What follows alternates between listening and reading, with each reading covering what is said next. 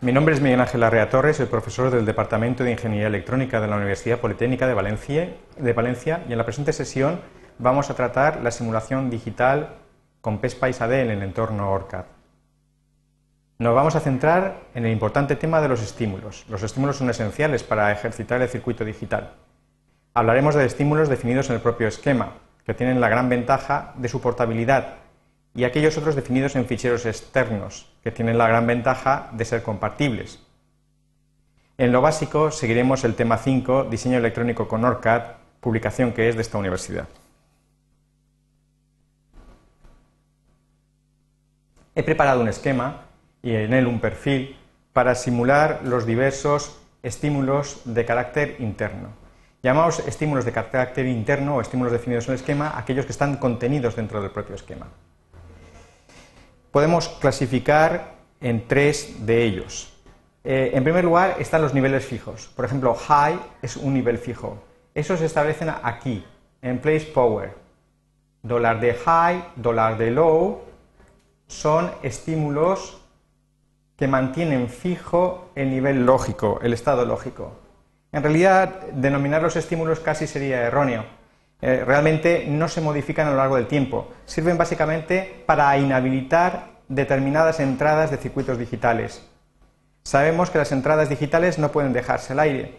Si queremos inhabilitarlas, dólar de high, dólar de low, nos lo permiten.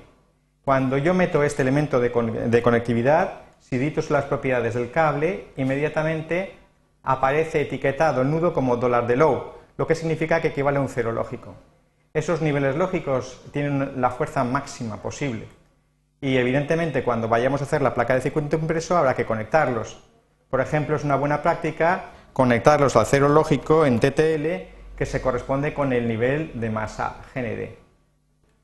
Igualmente, el dólar de low, el dólar de high, del 1 lógico, habría que conectarlo a VCC. Etiquetarlo así solamente va a modificar el esquemático para la placa de circuito impreso. En absoluto va a modificar el nombre del nudo, dólar de low, equivalente al cero lógico. Un estímulo fácil de emplear está en Source. Es un estímulo en el cual nosotros vamos a editarlo mediante atributos que además son visibles. Es DigClock. Cuando yo introduzco un DigClock, podemos observar sus parámetros que son visibles y en consecuencia editables. Off time es el tiempo en que no está activo la señal periódica CLK. On time, el tiempo que está activo. Cuando está activo, opera el valor OPPVAL. Start val es el valor inicial que tiene durante un tiempo entre 0 y delay.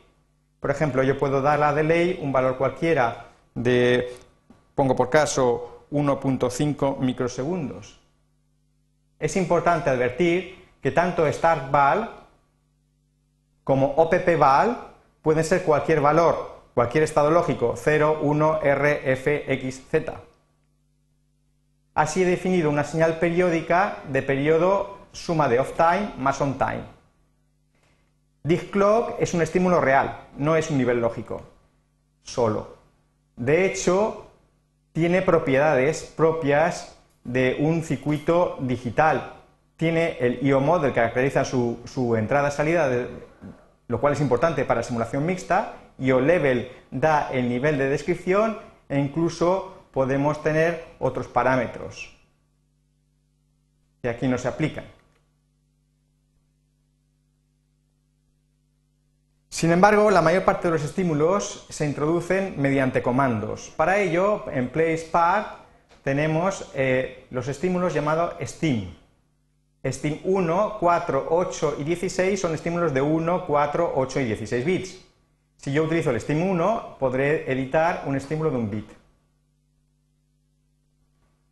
Este estímulo efectivamente tiene todas las características propias de un estímulo digital, incluyendo modelo de entrada-salida, nivel de descripción del modelo de entrada-salida e incluso los nudos de alimentación, que como se ven están pensados para un modelo de entrada-salida compatible con la familia TTL. Lo más importante, sin embargo, de Steam es que nos presenta una serie de comandos entre 0 y 16, si necesitamos más tendríamos que editar la plantilla de Steam en el cual yo puedo definir los valores lógicos. Normalmente los comandos tienen la forma de un valor y, un estado lógico. Por ejemplo, aquí se ha fijado que en el tiempo t igual a 0, inicio de la simulación, eh, la señal se ponga a 0. Yo puedo después introducir otro valor cualquiera, 0.5 microsegundos, y definir que va a cambiar a 1, pongo por caso. Los tiempos así definidos, vemos que hay un espacio en blanco en el tiempo del valor, son tiempos absolutos, esto es, definidos al inicio del tiempo de la simulación.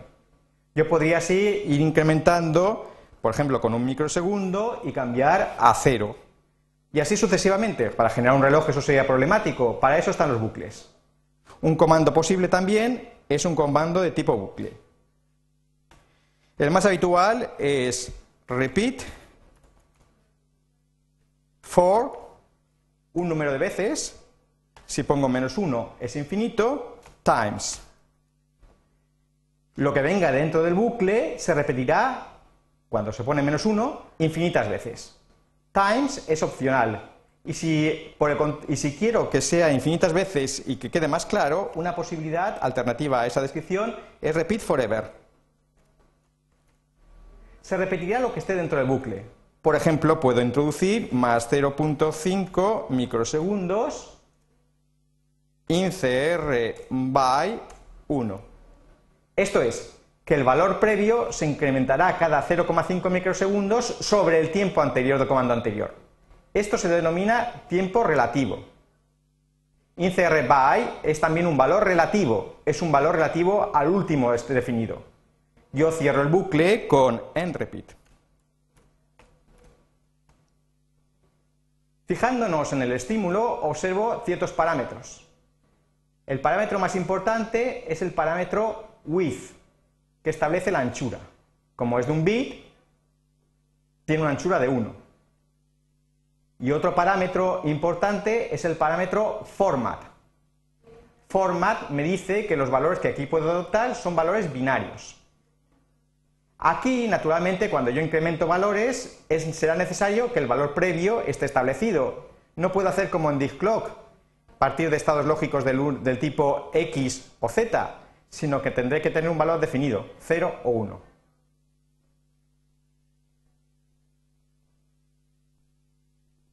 Cuando he terminado de editar este estímulo, puedo pasar a editar este otro. Aquí tengo un bus de 4 bits. En este caso diría place path y cogería en source stim 4.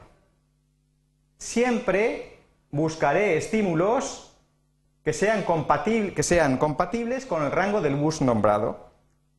En realidad, los estímulos son, eh, componentes digitales y el bus que se conecta a ellos podría tener un rango inferior, pero por coherencia se adoptará el mismo rango. En este caso, yo puedo editar sus propiedades. Fijémonos como ahora el valor inicial tiene 4 bits 000, puesto que la anchura es 4. Format, en este caso, son 4 unos, lo que significa que cada uno de esos bits que aquí se definen van a estar establecidos mediante código binario. Yo, por ejemplo, puedo incrementar aquí y hacer más 0.5 microsegundos, una definición de tiempos eh, relativa, y dar otro valor cualquiera que tiene que mantener el formato. Pues, por ejemplo, 1, 1, 1, 1 y después, un tiempo después, por ejemplo, más 1.5 microsegundos, volverá al valor cero.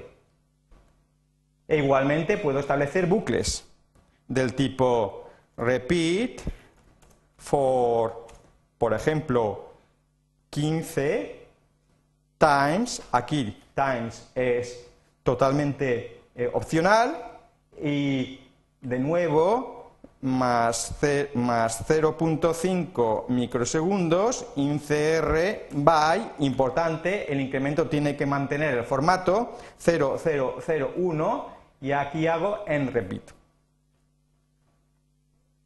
Los bucles pueden estar en paralelo o anidados. Después de un bucle yo puedo seguir definiendo cosas. Por ejemplo, más 0.5 microsegundos, definir un 1010. Así he definido un estímulo de 4 bits. De nuevo observo que los estímulos tienen también todas las propiedades propias de una fuente real de señal digital, eh, modelo de entrada-salida, nivel de descripción, alimentaciones. Cuando yo tengo varios bits, se pueden hacer más cosas y mejor compactando la información. Aquí tengo preparado un estímulo. En primer lugar, vemos que se ha adoptado un format 4, siendo que la anchura es 4. Format establece cómo van a ser leídos los valores que doy en los comandos respecto de los bits que definen el estímulo. Cuando tengo un format igual a 4 significa que van a ser leídos en hexadecimal. Efectivamente, entonces, la definición del estímulo puede utilizar valores hexadecimales, 0, 1 hasta f, e incluso los valores r, f, x y z que se aplicarían a los 4 bits. El incremento, por tanto, está en hexadecimal. Además, se puede observar en este estímulo un bucle diferente. Primero defino una etiqueta que nombra un bucle y después eh, ejecuto el bucle, en este caso, 8 veces. Se observa con este tipo de bucles que esta operación se repetirá 9 veces, la primera y las 8 repetidas. Más lejos todavía se puede llegar si, en vez de dar los datos temporales, en términos de segundos, nanosegundos, microsegundos, los doy en términos de un parámetro que se denomina time step. Time step, tiempo de ciclo, o simplemente c, indica cada cuántos múltiplos de ese valor van a modificar los estímulos. Con un dato de time step igual a 0,5 microsegundos, yo podré definir tiempos absolutos, o como se ve aquí, tiempos relativos. Más un c significa más 0,5 microsegundos. En este caso, además, el estímulo va un poco más lejos porque se sale del bucle, eh, se mantiene uno en el bucle hasta que, el valor alcanzado es mayor o igual que el número hexadecimal b. Y es un número hexadecimal b porque estamos utilizando un formato 4. Fijémonos que si este, este estímulo tiene 4 bits, el formato podría ser 1, 1, 1, 4 señales binarias, 4 hexadecimal, o podría haber optado por un formato exótico del tipo 1-3, el primer bit el más significativo en binario y los tres restantes en octal, o 3-1, en cuyo caso siempre, siempre, siempre se realizaría la asignación de izquierda a derecha.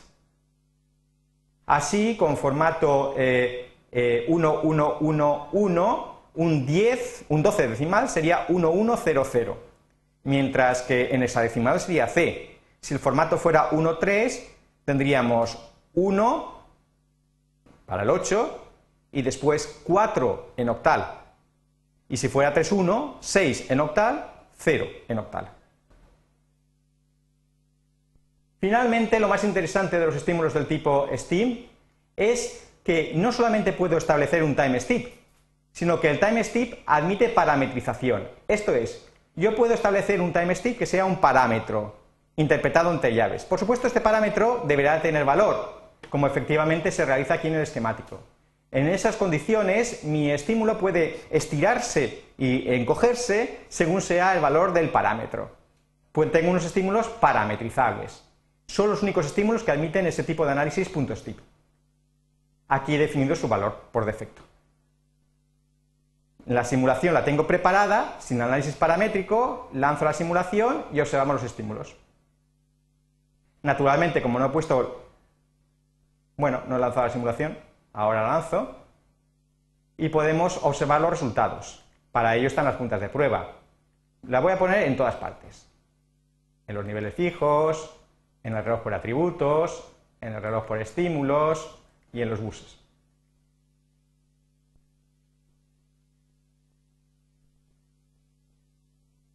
Aquí se observan los resultados de la edición de estímulos aparece normalmente en hexadecimal. Si nos disgusta, siempre podemos coger la traza y con punto y coma darle un valor cualquiera, un nombre propio a la agrupación y después la base en decimal. Y aquí tenemos el valor en decimal. Podemos analizar el comportamiento y efectivamente introducir los estímulos de esta manera es muy cómodo, es extremadamente cómodo. Como he dicho, además, el último estímulo es perfectamente parametrizable. Vamos a verlo yo puedo quitar las puntas de prueba para quitarme información innecesaria y voy a parametrizar el estímulo correspondiente al bus D.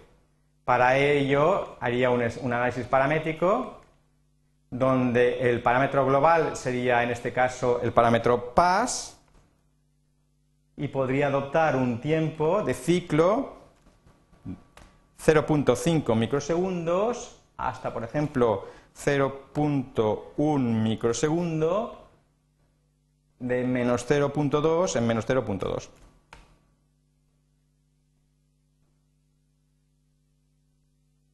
Tendré tres análisis. Efectivamente. Y se observa cómo he hecho un estímulo parametrizable. View Zoom Area me permitiría ver cómo he parametrizado el estímulo encogiéndolo, simplemente modificando el paso.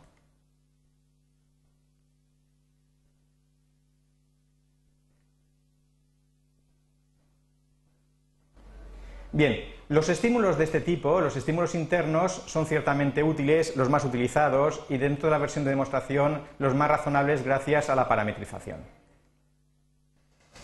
Sin embargo, muchas veces es preferible utilizar estímulos externos. Para ello tengo preparado un esquemático. Voy a coger el perfil y al, activarlo, root cambiará y podremos ver el esquemático en principio.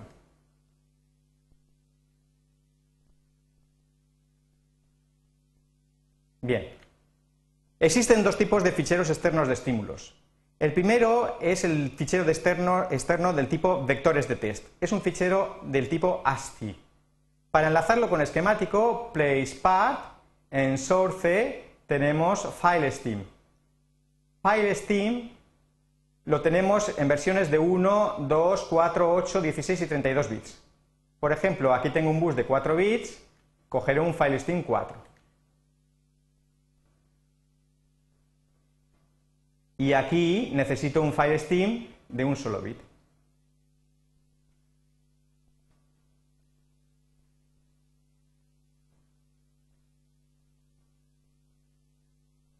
Una vez establecidos estos estímulos, tengo que decir en qué fichero residen los estímulos. Ambos van a compartir estímulo, eh, ambos estímulos, el de DS y CLKDEC, van a compartir fichero. Para ello, por ejemplo, puedo editar ambos ambas instancias y en la propiedad FileName voy a dar el nombre de mi fichero.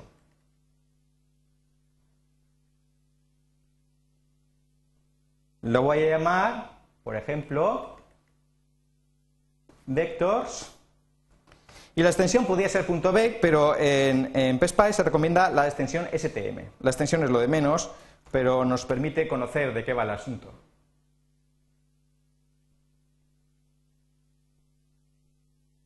Después, individualmente, voy a aplicar, en SIGNAME podemos dar el nombre de la señal. Cuando se trata de buses no debe utilizarse, cuando se trata de señales directamente será el nombre de la señal conectada. En realidad, como veremos, no es obligatorio, pero ayuda.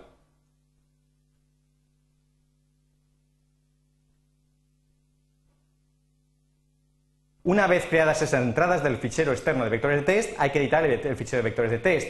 Se haría así, file open text file. Bien, es muy importante saber dónde vamos a guardar el fichero de vectores de test. Por defecto, el fichero de vectores de test se guardará en el perfil activo.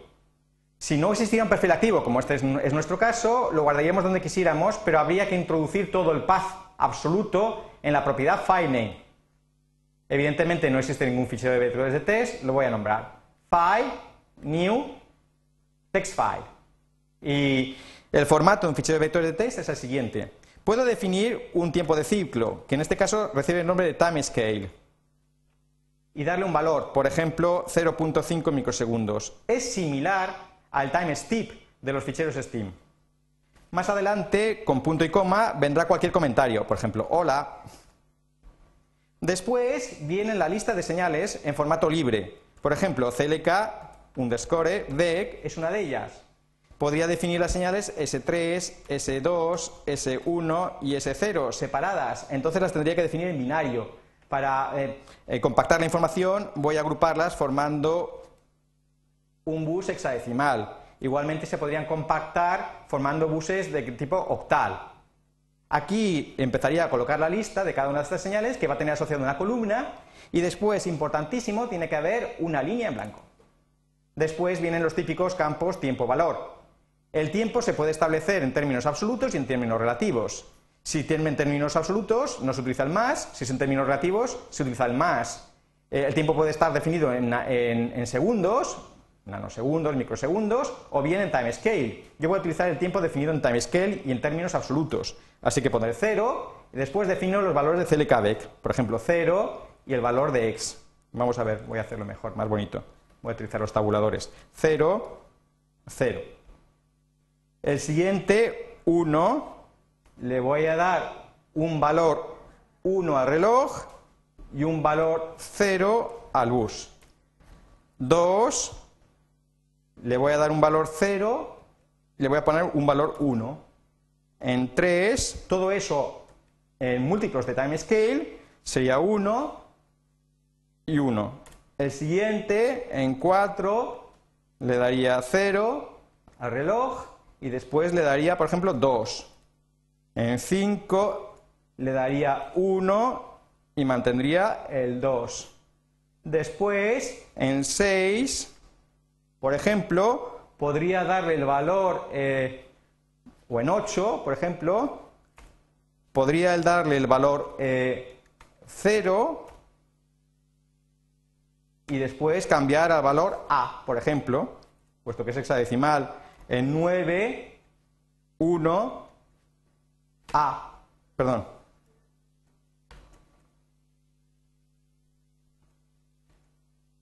Y así editaría el fichero. Una vez hecho esto, fijemos que se llama así, text1.stl, haría file, save as, y aquí lo guardaría con el formato que hemos dicho. Fijémonos que cogería todos los archivos, y aquí lo guardaría sub como vectors.stm. Lo guardo y lo cierro. No, no, perdón, perdón. No está bien guardado. Tiene que estar guardado en el perfil activo. O sea, en este. File, Save As. Aquí en SC4, Files Files, ¿vale? Perdón, en SC3, estamos en el proyecto SC3, y aquí donde pone external def. En DIG2 porque es el perfil.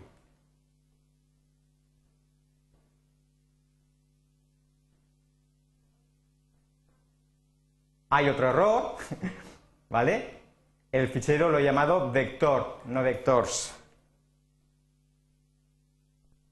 Bueno, quien tiene boca se equivoca, yo también me equivoco a veces. File, Save. Podemos lanzar la simulación y ver el resultado.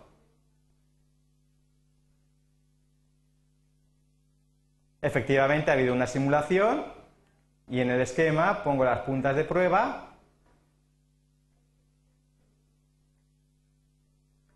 y se observan los resultados. Así interpretado el fichero de vectores de test, asignándole al bus S3.0 el valor definido en él. El fichero de vectores de test es un, fichero típico de las salidas de la simulación y la salida de una simulación puede ser utilizado con el mismo formato como entrada de otra simulación, lo cual le hace muy útil. Me he tomado la molestia de hacer que los datos cambien en el flanco no activo de reloj. Esto es válido si el sistema que voy a simular es un sistema secuencial en el cual el flanco activo sea el de subida, como veremos. Otros estímulos externos son los del tipo digestin, están aquí, en place, pack, source steam. Digestim 1 es el único que se puede utilizar con la versión de evaluación y solo permite editar además relojes. Cuando yo tengo un fichero del tipo digestim, lo primero que tengo que dar es la implementación, el nombre de la señal,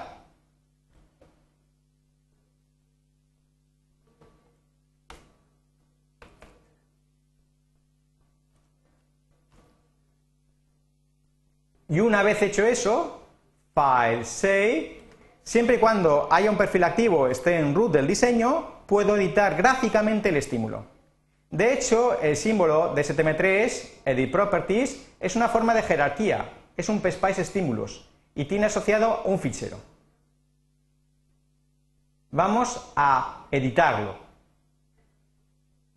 Selecciono el estímulo, botón de la derecha, Edit Spice Estímulos.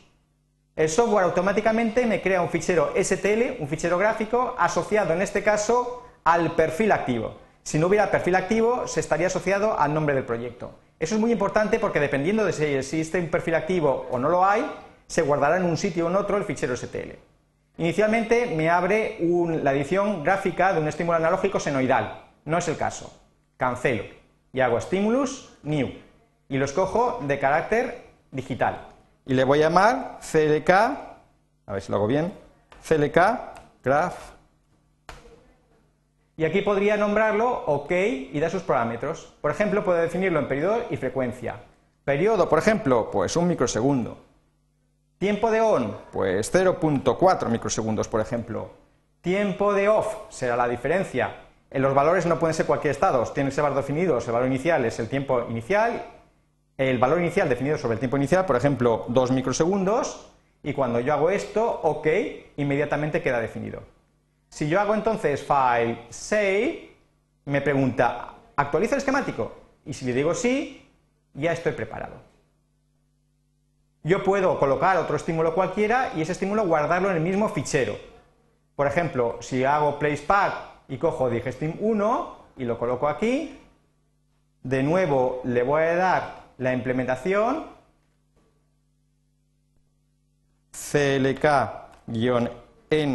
clk-ena-graph, ok, y ahora puedo, botón de derecha, Edit Spice Stimulus. Y aquí directamente puedo introducir el segundo estímulo. Por ejemplo, lo voy a dar de tal manera que sea un enable de reloj. Fijémonos que el, la señal CLK graph cambia en torno a los 2 microsegundos y después a los 0,4 se vuelve a activar. Entonces yo voy a ponerle un valor inicial, perdón, primero me mete como siempre una señal senoidal, entonces stimulus new, le llamo CLK underscore graph, ¿vale?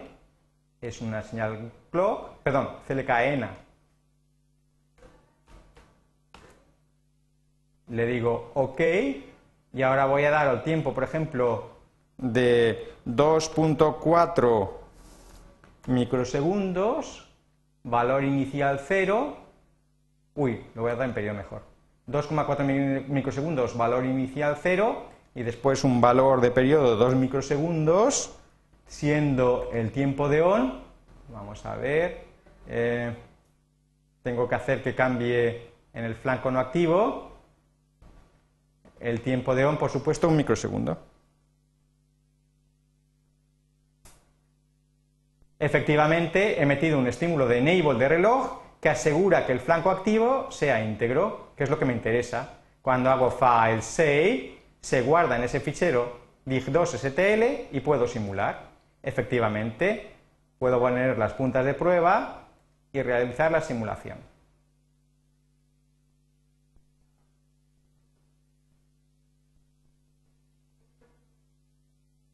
y aquí tengo los estímulos. Es importante advertir que aunque el fichero textual de tipo vectores tiene un time scale y efectivamente el estímulo también admitiría en principio parámetros, estos parámetros no admiten análisis de tipo .stip. Efectivamente, perdón, efectivamente, al editar PSPICE estímulos vemos que existe la posibilidad en tools de establecer parámetros donde definiría el valor por defecto de esos parámetros y después utilizarlos en la definición del estímulo. El estímulo en cualquier momento puede ser cambiado clicando sobre él y modificando sus prestaciones. Es muy importante entender cómo funciona el, almacenamiento del fichero STM y el fichero STL. Hemos dicho que el fichero STM, si no se da el path absoluto, se almacenará en el subdirectorio correspondiente al perfil activo. Si no, habría que dar el path absoluto. Con el fichero STL pasa algo similar. Si existe un perfil activo, se guarda en el subdirectorio perfil activo. Si no lo existe, se guarda en la carpeta inmediata superior, la que da el nombre del proyecto guion pspice files. De hecho, cuando yo he dicho actualizo el esquemático, se ha configurado. Yo voy, por ejemplo, al perfil que tengo y digo Configuration Files y se observa que efectivamente se ha cargado el fichero de estímulos. Y se ha cargado además, puesto que había un perfil activo, al perfil. Yo podría, en cualquier caso, seleccionar el perfil, el fichero STL, el fichero de estímulos, eliminarlo o coger cualquier otro de aquí. Como esta acción, la actualización, se realiza de modo automático, no hay problemas. El problema existe justamente cuando yo elimino del esquemático el digestim y sigue, y sigue cargado en el perfil de simulación el fichero configurado. En esas condiciones dará error. También aquí se pueden configurar otros ficheros como librerías, en principio la librería non.lib es la que utiliza la versión de evaluación, y ficheros include, que son ficheros del tipo PSPICE que puedo incorporar a mi análisis. Con esto he completado todos los aspectos relativos a la edición de estímulos textual y gráfica con PSPICE AD en el entorno Capture. Muchas gracias.